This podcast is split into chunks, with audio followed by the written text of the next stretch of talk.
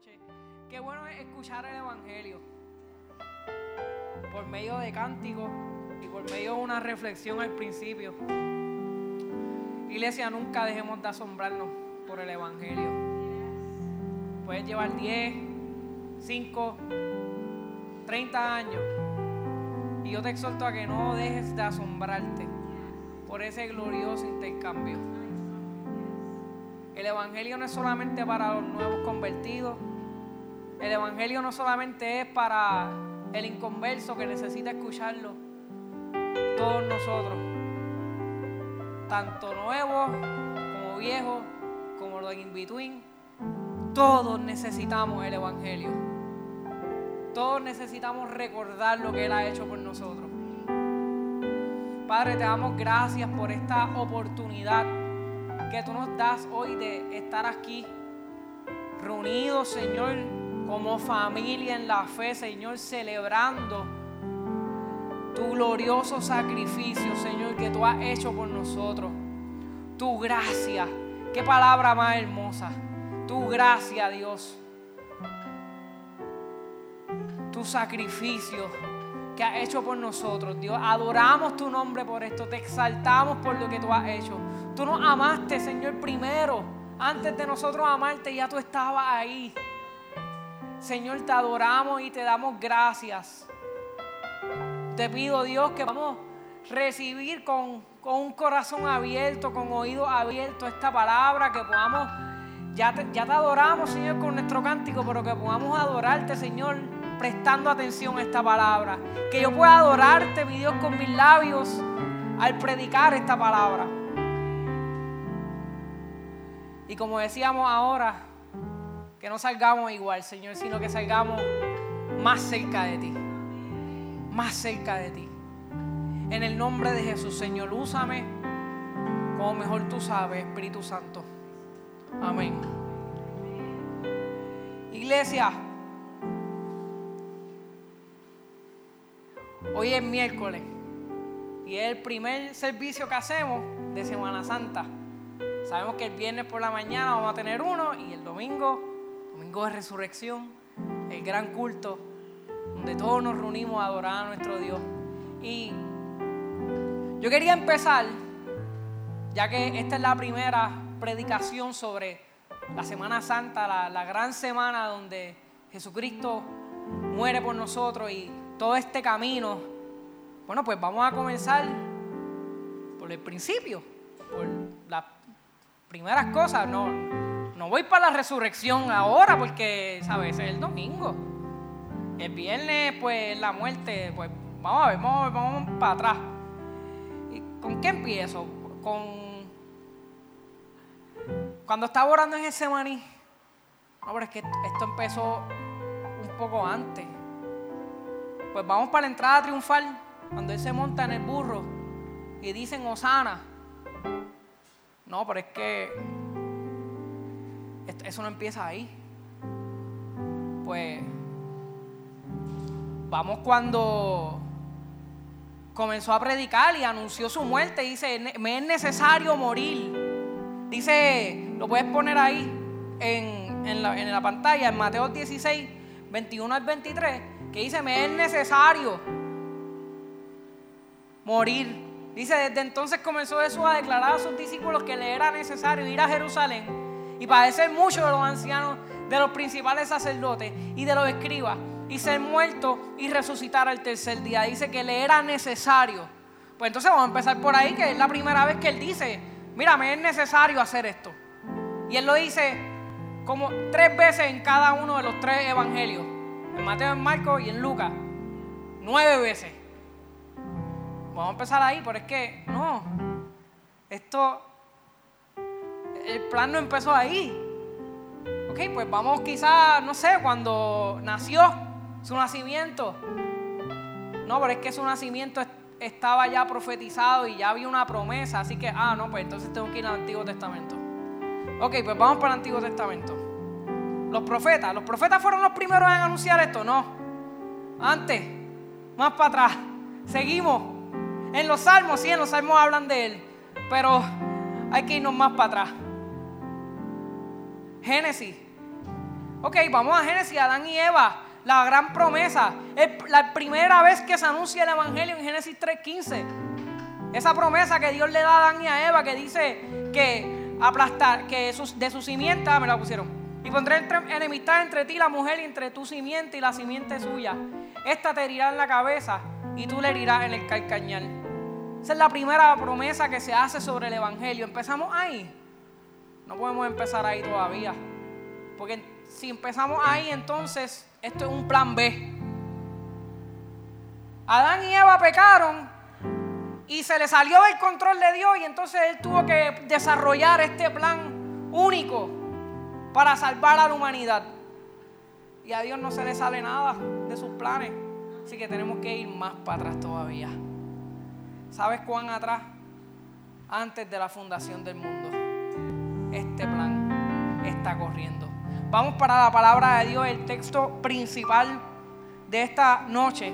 Primera de Pedro 1, 18 al 20. Dice, sabiendo que fuiste rescatada de vuestra vana manera de vivir, la cual recibiste de vuestros padres, no con cosas corruptibles como oro o plata, sino con la sangre preciosa de Cristo, como de un cordero sin mancha y sin contaminación. Y aquí es que viene. Ya destinado desde antes de la fundación del mundo, pero manifestado en los postreros tiempos por amor de vosotros. El tema de esta noche es, todo era parte del plan. Todo era parte del plan.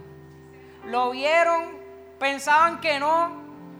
Ellos esperaban incluso un rey que fuera a, salvarlos de su tribulación de ese momento que estaban siendo oprimidos los judíos por el imperio romano y ellos estaban buscando a alguien que los salvara de una situación inmediata. Y a veces nosotros somos igual, estamos buscando que, que Dios nos salve de una situación inmediata. Pero esto va mucho, iglesia, mucho, mucho más allá de lo que nosotros pensamos. Porque esto tiene que ver con asuntos de la eternidad. Esto es algo que se, se pensó y se planificó desde antes de la creación del mundo, de antes de tu nacer, desde antes que todo comenzara. El plan siempre fue uno, glorificar a Cristo en la cruz. Que Cristo fuese glorificado por todos. Y el plan comenzó con la creación. Llegó la caída, y todos sabemos el resto de la historia. Y este es el glorioso evangelio. Esto fue lo que Cristo vino a hacer. Por eso les, les dije ese versículo de Mateo que Jesús decía que le era necesario. Él estaba pensando lo más probable en ese momento, antes de la creación, cuando se planificó todo le era necesario. Esto tiene que pasar. En hecho, uno de los apóstoles estaba diciéndole a los que lo crucificaron, ustedes lo crucificaron, pero lo que ustedes no saben es que todo era parte del plan. Todo.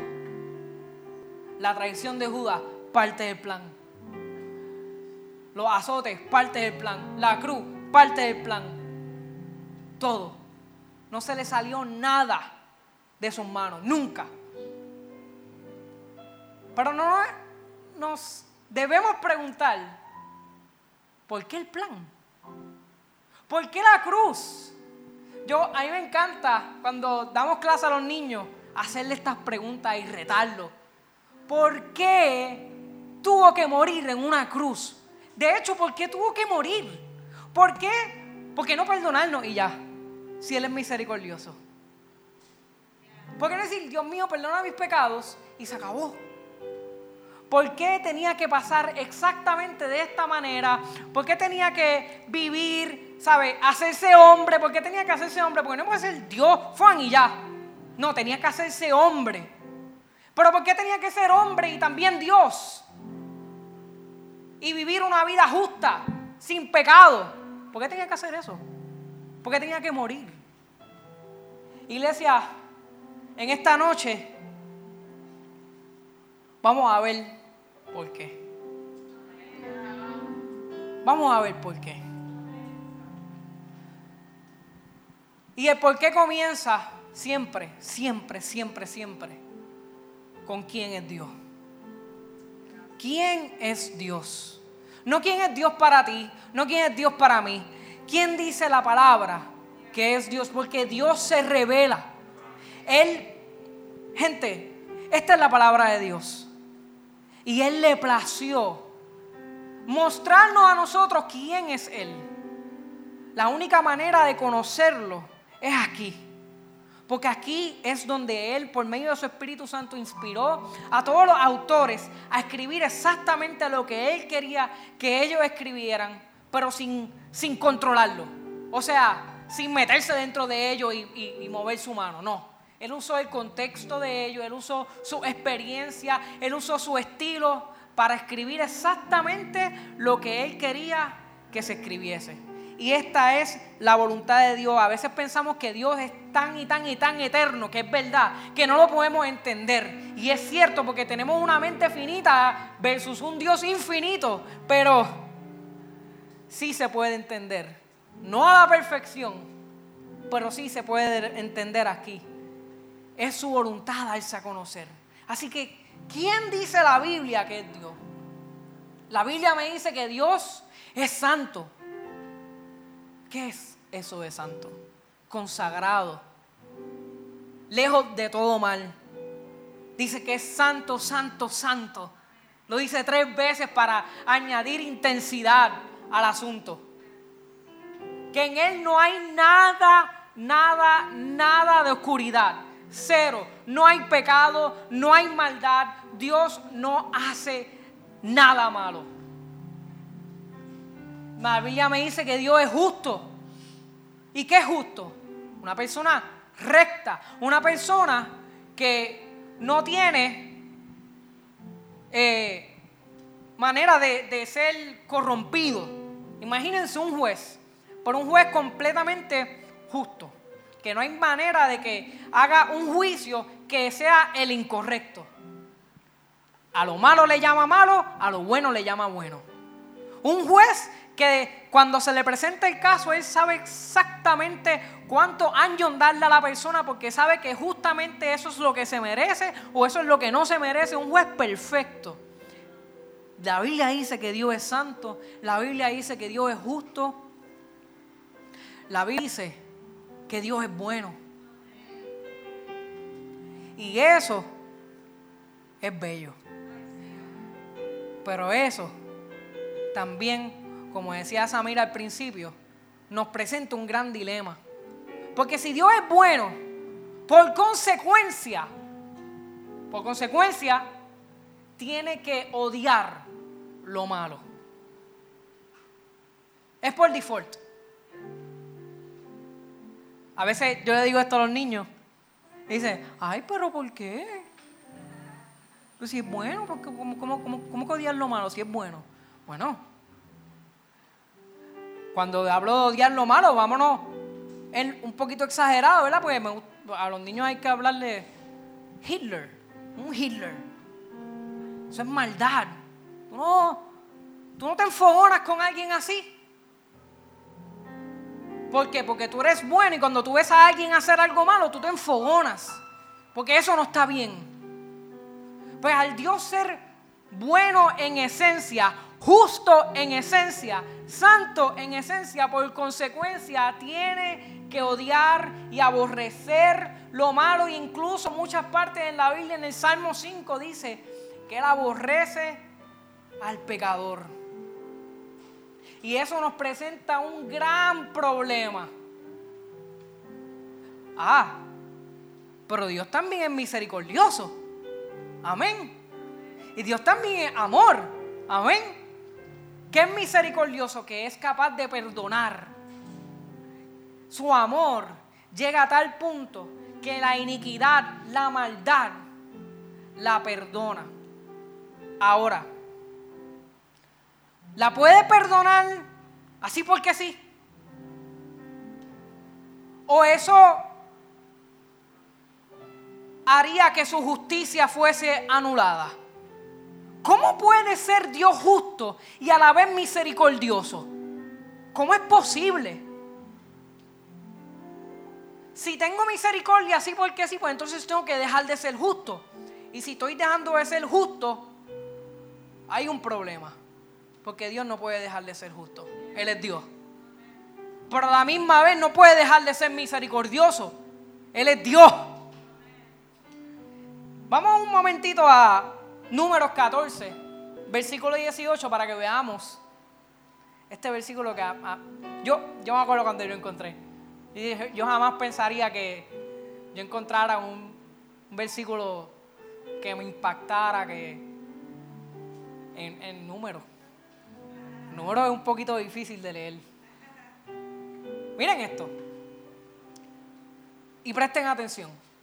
Dice que Jehová es tardo para la ira y grande en misericordia, que perdona la iniquidad y la rebelión, aunque de ningún modo tendrá por inocente al culpable, que visita la maldad de los padres sobre los hijos hasta los terceros y hasta los cuartos. Ok, tenemos aquí que de momento me está diciendo que Él es tardo para la ira y grande en misericordia y que perdona la iniquidad y la rebelión. Y eso es un megamen. Tú dices, wow, sí.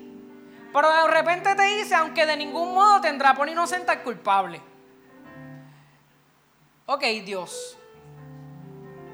O una o la otra.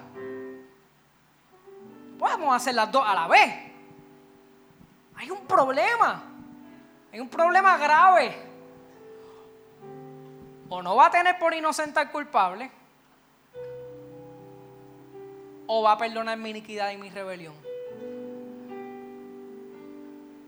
Entonces nos encontramos con este dilema, como decía Samil en su reflexión, donde tenemos a un Dios que es justo, que es santo, que es bueno, que es misericordioso, que es amor, que tiene gracia. Y decimos, ¿cómo? ¿Cómo? Lo segundo que tenemos que ver, después de quién es Dios, es quiénes somos nosotros, los humanos. Nosotros somos la creación de Dios. Dios creó a Adán a imagen y semejanza. Y nosotros tenemos esa imagen y esa semejanza de Dios. Lo puso en el jardín, creó también a Eva y le dio uno, no diez no un montón, un mandamiento. De esta fruta, que no sabemos cuál es, dicen que ponen mucho la manzana, pero no dice manzana. Puede ser una quenepa. Puede ser un kiwi. Una fruta. No comas de ella. Ya. Y todos sabemos lo que pasa. Llega la serpiente y tienta a Eva y come del fruto. Y le da a Adán y come del fruto. Y de repente sienten vergüenza y llega a Dios a buscarlo y Dios se da cuenta rápido lo que han hecho. Y tenemos, recuerden, un Dios santo y justo. Que a veces nosotros pensamos, quizás alguno de ustedes ha pensado esto. Yo lo he pensado en un momento. ¿Por qué un castigo tan severo por comer un fruto que Él les dijo que no comiera. No hizo daño a nadie. No mató a nadie. El problema es quién lo dijo. ¿Quién dijo no comas del fruto? El Dios creador del universo que todo le obedece, los planetas, las estrellas, las montañas, le dicen, hasta aquí tú vas a llegar, hasta ahí llega, la orilla del mar, hasta aquí tú vas a llegar, hasta ahí llega, los animales, aquí es que ustedes van a vivir, ahí viven y no se salen, y de momento el hombre dice, no, no voy a hacerlo. Un Dios tan amoroso que nos creó, no voy a hacerlo. Y ahí está el problema. ¿A quién? No es tanto qué hizo, sino a quién. A mí me gusta mucho compartir esta ilustración. Imagina que un amigo es una galleta, pan en la cara. Y después te dice, ah, mira, perdón, es tu amigo. Quizás fue sin querer. ¿Qué tú haces? Te perdono, papá, tranquilo, no te preocupes. Ok, ¿qué pasa si esa misma, esa misma que no, es, no algo, es algo, no es tan grave, pero es grave darle en la cara, ¿verdad? Eso no se hace. Si se lo hace un policía, ¿qué va a pasar? Escuché a alguien por ahí que dijo que vas preso. en la misma falta, la misma falta. Pero dijiste perdón al guardia. No, papá, listo, un guardia. Ok. Al presidente de una nación. Si tú. ¿Qué va a pasar?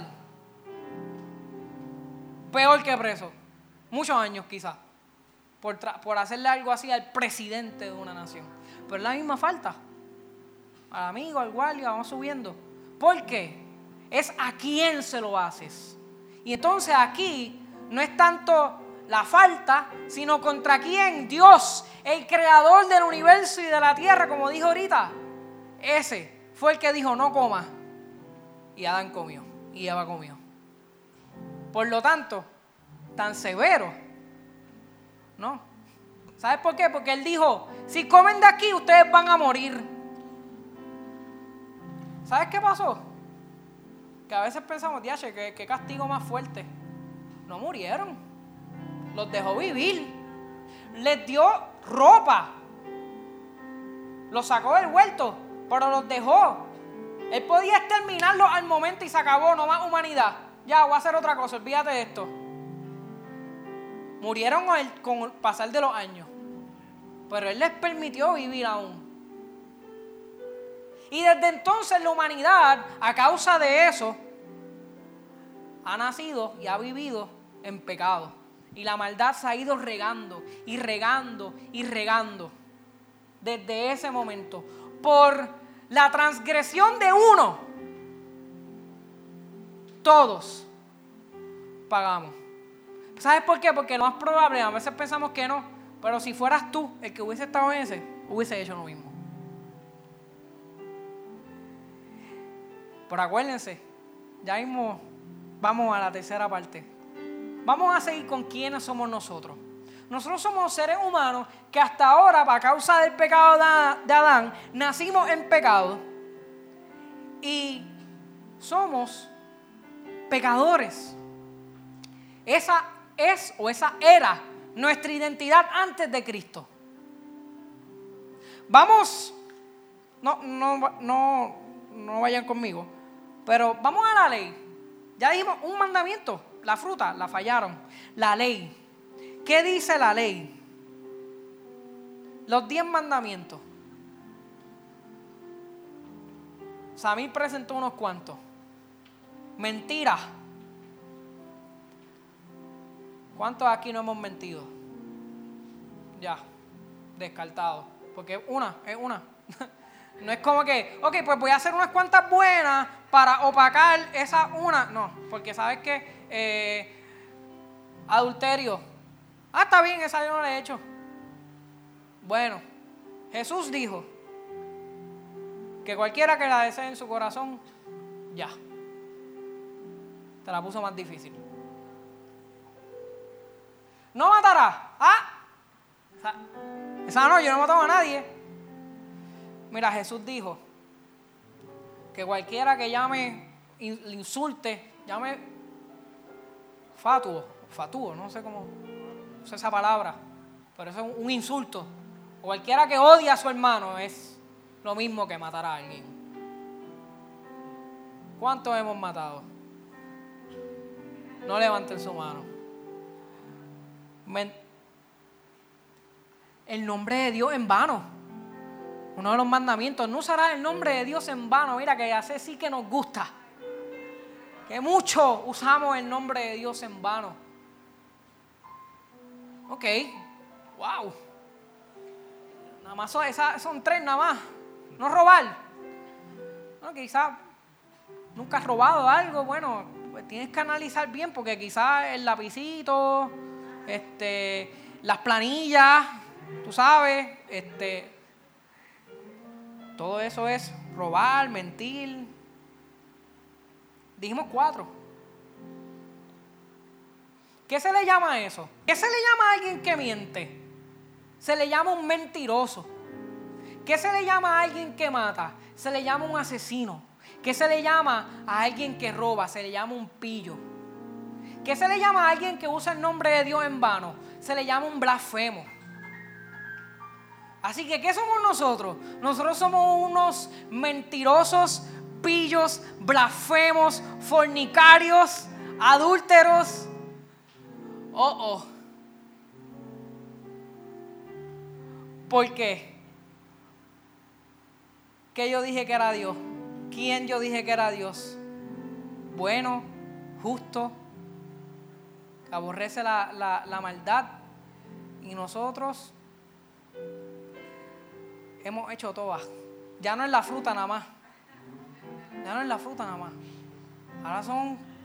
Y mira, esos son los diez mandamientos nada más. Pero en la, la Biblia está llena de mandamientos. Yo lo que quiero que ustedes vean es cuán bajo nosotros hemos caído. El libro de jueces, ¿cuántos han leído el libro de jueces? El libro de jueces es un libro, mira, que te enseña cuán bajo es la humanidad capaz de caer te cuenta unas historias horribles, horribles, fuertes. Pero no es porque Dios aprueba eso, es para que tú veas cuán bajo somos capaces de caer. Que nosotros somos capaces de hacer eso también, si no fuera por la gracia de Dios. Lo que quiero que veas es cuán horrible es nuestro pecado para que podamos entonces valorar más y ver cuán hermoso es el sacrificio de Cristo.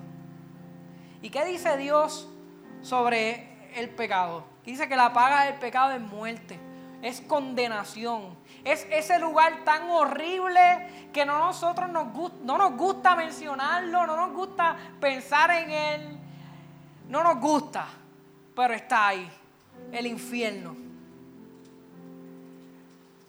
Las poquitas veces, pues es que no me, no me gusta ni siquiera pensar, pero está ahí. Pero las veces que yo me pongo a pensar en un lugar de tormento eterno, después de la muerte, a mí me da retortijón en la barriga. A mí es una cosa que yo ya dejo de pensar y empiezo a pensar en otras cosas porque es que me da y pensar que hay personas que yo no les estoy predicando, que puede ser que si yo no les predico, nadie va a predicarle y no conocen el Evangelio, pueden terminar ahí. Me da tristeza. ¿Y por qué un castigo tan severo? Recuerden, un Dios justo, un Dios santo, un Dios bueno, y nosotros malos, pecadores, merecedores de lo peor. Ahora sí. El gran dilema, ¿cuál es? Dios bueno, hombre malo. Vimos el versículo de número que dice que Él perdona, pero no tiene a, por inocente al culpable. ¿Cómo hace esas dos a la vez, mi gente? Hemos llegado. Cristo dijo que me es necesario. Me es necesario. ¿Por qué? Porque yo amo tanto. Yo amo. Dios es amor. Y yo amo tanto a estas personas que lo que ellos se merecen, yo lo voy a hacer. ¿Cuáles son las condiciones? Obedecer perfectamente. Acuérdate que Dios mandó que la ley fuera esa. El que obedece tendrá vida eterna. Y Cristo vino Llegó, se hizo hombre. ¿Te acuerdas que dije por qué? ¿Por qué hombre? ¿Por qué hombre? Porque ¿quién fue el que pecó? El hombre fue el que pecó.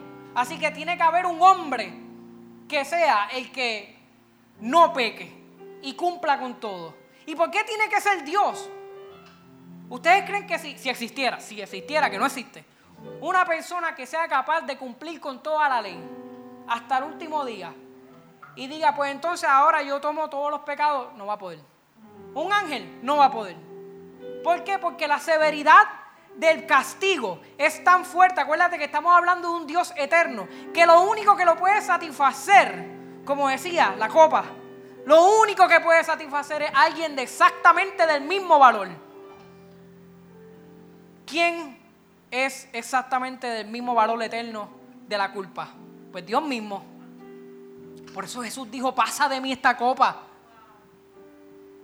En ese momento, donde tuvo miedo como hombre. Pero la tomó, la tomó y la tomó hasta la última gota. La culpa que tú y yo merecíamos. ¿Por qué? Porque como les dije, un Dios santo, bueno, justo, nosotros pecadores, malos, mentirosos. Y Cristo llega al panorama. Cristo llega a la sala del juicio. Y dice, yo lo hago por él. Yo lo hago por ella. Lo que él se merece, yo lo hago. Pero ¿sabes, ¿sabes qué? Tienes que, tienes que obedecer todo. Sí, sí, yo obedecí. Cumplí con todo. No fallé ni una. Perfecto desde nacimiento no falló ni una, nunca mintió, nunca deseó el mal a nadie, nunca adulteró en su corazón ni fornicó en su corazón, nada. Vivió una vida completamente perfecta. Ah, pues entonces es válido. Ven, pasa la cruz. Es tiempo de morir, Cristo. Llegó el momento cumpliste con todo. ¿Sabes qué me gusta? Porque las veces que él va a las diferentes personas en, ese momento, antes de ser crucificado, va para un sacerdote, va para donde un rey, va para donde. con P. Pilato, va para donde Pilato. ¿Qué dicen todos? No, yo no encuentro nada. Todos lo declaran inocente. ¿Qué me está diciendo eso? El cordero inmolado miren este cordero. No, yo no encuentro, vamos a examinarlo. No, ninguna falla. Mándalo al sacerdote. No, ninguna falla. Mándalo a un líder de, de los gobernantes de aquí, políticos. No, ninguna falta. Perfecto. Vamos, para la cruz. El Padre tuvo que convencer a Cristo para esto, ¿no? Cristo en el momento de esa planificación en primera de Pedro que les dije que esto es todo parte del plan, tuvo que convencer al Padre y Padre, por favor, déjame morir por ellos. No. Todo fue parte del plan. El Padre envió al Hijo y el Hijo se ofreció. Y me encanta como dice en Hebreo, creo que es 12, el gozo puesto delante de él. Ay, qué bello ese versículo. Que dice, el gozo puesto delante de él, hablando del sacrificio que hizo. Me está diciendo que ese sacrificio él lo hizo con alegría, con gozo, con amor. No fue algo que le pesó. No fue algo que dijo, ay, tengo que hacer esto. Como a veces pensamos cuando caemos, cuando pecamos, que, que Dios está, ay, otra vez Dios no es como nosotros. Él no hace eso. Él no dice, ah, otra vez. Él se goza. Él se goza en la misericordia. Él ama tener misericordia. Él ama tener misericordia. En su amor. Por eso es que Cristo dijo nueve veces, tres veces en cada uno de los evangelios. Me es necesario ir allá y morir y morir y resucitar al tercer día por amor a todos. ¿Se acuerdan que les dije que Adán pecó? Y todo el mundo ahora es culpable. Por la transgresión de uno, todos somos culpables.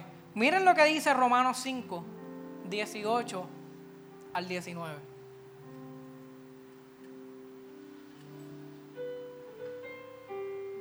Así que, como por la transgresión de uno, o sea, Adán, vino la condenación a todos los hombres. Oh, de la misma manera, por la justicia de uno. Y cuando dice justicia de uno es que obedeció, la obediencia de ese uno vino a todos los hombres la justificación de vida. Próximo versículo. Porque así como por la desobediencia de un hombre, los muchos fueron constituidos pecadores por Adán. Así también por la obediencia de uno, los muchos serán constituidos justos. Esta es la hermosa doctrina de la justificación, donde ocurre ese hermoso intercambio que Dios toma a Cristo y lo ve como un pecador por nuestro pecado. Y ahora Dios nos ve a nosotros, ¿sabes cómo? Como si tuvieses cumplido toda la ley. Los diez mandamientos que te dije. ¿Qué dice Cristo? Arrepiéntete y cree. O sea que si, si, nosotros nos arrepentimos de nuestros pecados y creemos en el Señor Jesús para salvación, de ese momento en adelante, tú vas a nacer de nuevo. Y escúchame bien, Dios ya no te va a ver como un mentiroso. Ya no te va a ver como un adúltero, como un fornicario, como un blasfemo, como un pecador. No. Porque te va a ver como una persona que obedeció toda la ley. Porque Cristo lo hizo por ti. Y esa es la hermosa, la hermosa doctrina de la justificación. También nos ha santificado. Nos ve como santos. A la misma vez nos está santificando. Una vez tú empiezas tu caminar cristiano, ¿qué está haciendo? Está creciendo en ti una vida de santidad, una madurez espiritual hasta el último día. Y el último día serás completamente santificado porque ya no habrá carne, ya no habrá pecado. Somos adoptados, somos justificados, somos santificados, somos adoptados. Hijo, ya eres llamado hijo gracias a Cristo. Justificado, santificado, adoptado. Nace de, nuevo. Un nuevo nacimiento. ¿Qué dice? Que las cosas viejas pasaron, aquí todas son hechas nuevas. Tú eres una nueva criatura. Nueva. Un nuevo ser que vive ahora luchando con el pecado y queriendo agradar a Dios, aunque sabe que ya ha sido aceptado por el Señor. Qué lindo es descansar en la gracia de Cristo. Que Él dijo, mi yugo es fácil y ligera en mi carga. ¿Por qué Él dijo eso? te está diciendo, deja de descansar en, tu, en tus obras. Deja de descansar y poner tu confianza en lo que tú puedes hacer, en tu posición, en quién tú eres, en lo que tú haces o en lo que tú no haces, en que si tú te congregas un montón, que si tú oras un montón, que si tú lees la Biblia un montón, todas esas cosas son buenas, pero deja de poner tu confianza en lo que tú haces y pon tu confianza en Cristo. Por eso Él dice, yugo fácil carga ligera. Porque nuestro corazón se inclina constantemente a una carga pesada de ley, de hacer. Y queremos autojustificarnos haciendo. Queremos santificarnos haciendo. Queremos ser adoptados como hijos haciendo. Queremos nacer de nuevo haciendo. No puede. Descansa. Es que mi pecado es demasiado, Reinaldo, tú no entiendes. Primera de Timoteo 1.15, y con esto terminamos. Vamos a buscarlo. Primera de Timoteo 1.15. Este versículo es bello. Reinaldo, es que yo soy muy pecador, tú no sabes todo lo que yo he hecho. Palabra fiel y digna de ser recibida por todos. Que Cristo Jesús vino al mundo para salvar a pecadores de los cuales yo soy el primero. Tú no sabes todo lo que yo he hecho, Nomo. Me dicen Nomo. Reinaldo. Sí, pero es que mi texto dice que Cristo Jesús vino a salvar a pecadores. Sí, pero es que yo he caído demasiado bajo. Cristo Jesús vino a salvar a pecadores. no, es que es muy tarde, ya soy muy, muy anciano, he hecho demasiadas cosas. Cristo Jesús vino al mundo a salvar a pecadores. No es que soy muy joven y todavía me falta mucho por vivir y, y ya he hecho demasiadas cosas malas. Cristo Jesús vino a salvar a pecadores. No es que yo le di mi espalda a Dios, yo empecé pero me fui. Cristo Jesús vino a salvar a pecadores. Tú eres pecador. Cualificas. Si eres pecador, cualificas para ser parte de este versículo. ¿Qué tenemos que hacer? Descansar en Él. Deja descansar en tus propias obras. Descansa en Cristo. Arrepiéntete de tus pecados y cree. Ahora podemos entender por qué este plan no comenzó ni en Getsemaní, no comenzó ni cuando entró en la entrada triunfal, ni cuando lo dijo que era necesario, ni cuando nació, ni cuando los profetas. Este plan comenzó desde antes de la fundación del mundo. El cordero que fue inmolado ya pasó, ya estaba. Ya Dios sabía cada uno de los pecados que tú y yo íbamos a cometer. Y de los que vamos a cometer. Pero desde antes de la fundación del mundo, ya él había sido. Ya el plan, todo era parte del plan. Vamos a ponernos de pie, iglesia.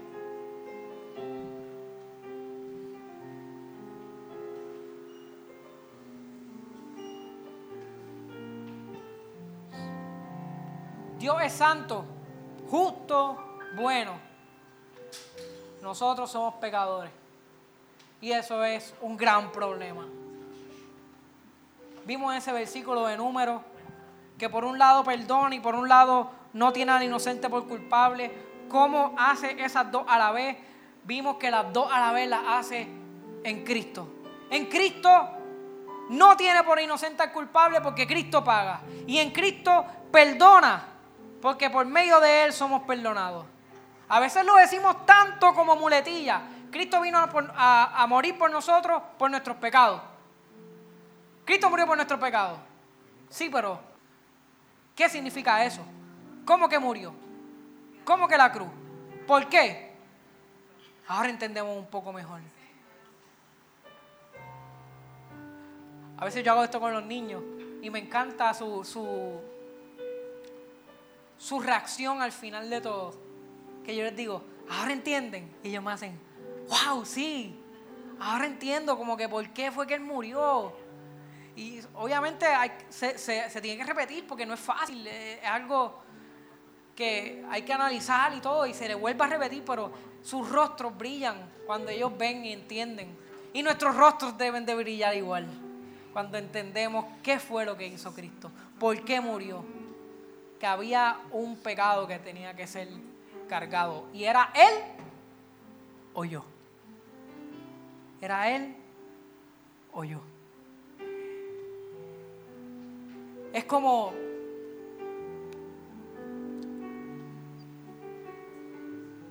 Este es el Evangelio, mi gente. Esto es lo que vino Cristo a hacer. Y a veces cuando compartimos esto es necesario, es necesario decir todo. ¿Quién es Dios? ¿Quiénes somos nosotros? ¿Cuál es el gran problema? Porque imagina que tú estás en un avión y te dan un paracaídas y te dice la zafata, si yo te doy, eh, toma este paracaídas, este paracaídas te va a ayudar a que el viaje sea mejor y sea agradable y te guste va a coger paracaídas, chaval, mano, va a tener un mejor viaje, qué bueno. De repente, el de se le recuesta del hombro y se queda dormido, babeando, no puede despertar, empieza a haber turbulencia, de momento pasa una zafata y se le, se le vira un café encima y lo mancha la ropa, tiene que ir al baño, pero entonces hay turbulencia, no puede ir, tiene que esperar. De momento cuando va para el baño eh, hay alguien usándolo y un montón de inconveniencias. Que se echaba este paracaídas entonces. Ahí me dijeron que iba a ser mejor el viaje. Yo no quiero este paracaídas. Lo que no sabía era que el avión iba de camino a, a estrellarse. Pero, si de momento esta zafata le dice al pasajero, pasajero, el avión está a punto de colapsar. Este paracaídas va a ayudar a que tú vivas. Esa persona se va a agarrar de ese paracaídas. Y tú te crees que lo va a soltar. Se le puede acostar la persona y babiársela al lado. Se le puede caer el café encima, la ropa. Se le puede haber la turbulencia. Puede tener que ir para el baño y ese hombre no va a soltar su paracaídas. ¿Por qué? Porque le, le explicaron el problema. Le explicaron el problema. De la misma forma, es deber nuestro explicar las buenas noticias. ¿Por qué son buenas? ¿Por qué las buenas noticias son buenas? ¿Qué tiene de bueno? Ah, que Dios es bueno y que nosotros no. Y que alguien tiene que pagar y Cristo pagó. Esas son las buenas noticias. Qué lindo, qué hermoso. Espero haber logrado lo que quería. Que nos enamoráramos más de Cristo.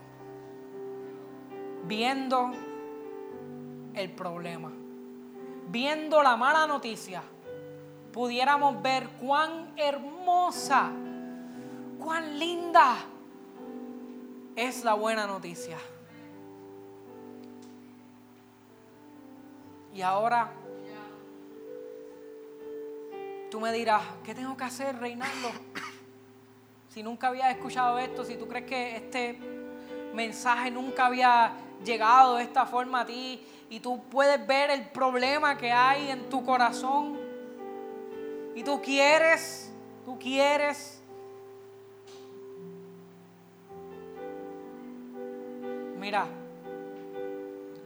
lo único que tú necesitas es arrepentirte y creer en Cristo Jesús. Deja de poner la confianza en otras cosas y pon tu confianza en el Señor. Y oramos por ti. Oramos por ti. Pero solo arrepiéntete y cree. Es sencillo. Es sencillo. Lo que pasa es que somos orgullosos y no queremos. arrepentimiento y fe. Arrepentimiento, arrepentimiento y fe. Padre, te damos gracias por esta hermosa noche. No hay nadie como tú. Tú eres justo, tú eres santo, tú eres bueno, nosotros no. Y tú viniste a esta tierra a tomar la culpa que era nuestra. Tu gracia. Qué palabra tan hermosa. Tu gracia, tu gracia, favor no merecido. No lo merecíamos, Dios. Y aún así a ti te plació porque tú eres amor. ¿Qué tuviste en nosotros, Dios? ¿Qué tuviste en mí? Nada, nada, nada, nada. Es porque tú eres amor. Es por quien tú eres. Que esto brota de ti, la misericordia, la gracia. Adoramos tu nombre, Dios, por lo que tú has hecho, por lo que tú haces, por lo que tú harás. Porque nos sostienes. Porque nos amas, nos amas tanto que moriste por nosotros. Y nos diste tu Espíritu Santo y nos ayuda a vivir una vida recta, a vivir una vida agradable a ti, una vida piadosa. Y nos das hermanos y nos das hermanas y pastores y pastoras. Y nos ayuda, Señor a caminar en esta vida en medio de dificultades, de situaciones. Tu Espíritu Santo con nosotros. Aleluya. Alabanzas a tu nombre, Señor. Te glorificamos, Dios. No hay nadie como tú. Nadie pudo haber pagado eso. Solamente tú. Te presento cada uno de los que estamos aquí, Señor. Si hay alguien que tú has tocado su corazón, Señor, continúa trabajando. Y a los que ya estamos en ti, ayúdanos, Señor, a regocijarnos en, esta, en este glorioso evangelio, en este hermoso mensaje. Ayúdanos, Señor, a poner nuestra esperanza al que lleva 10 años, al que lleva 20 años, Señor. Ayúdalo, ayúdala asombrarse por esto. A que esto no es solamente la puerta, sino que es todo. Todo gira alrededor de esta buena noticia.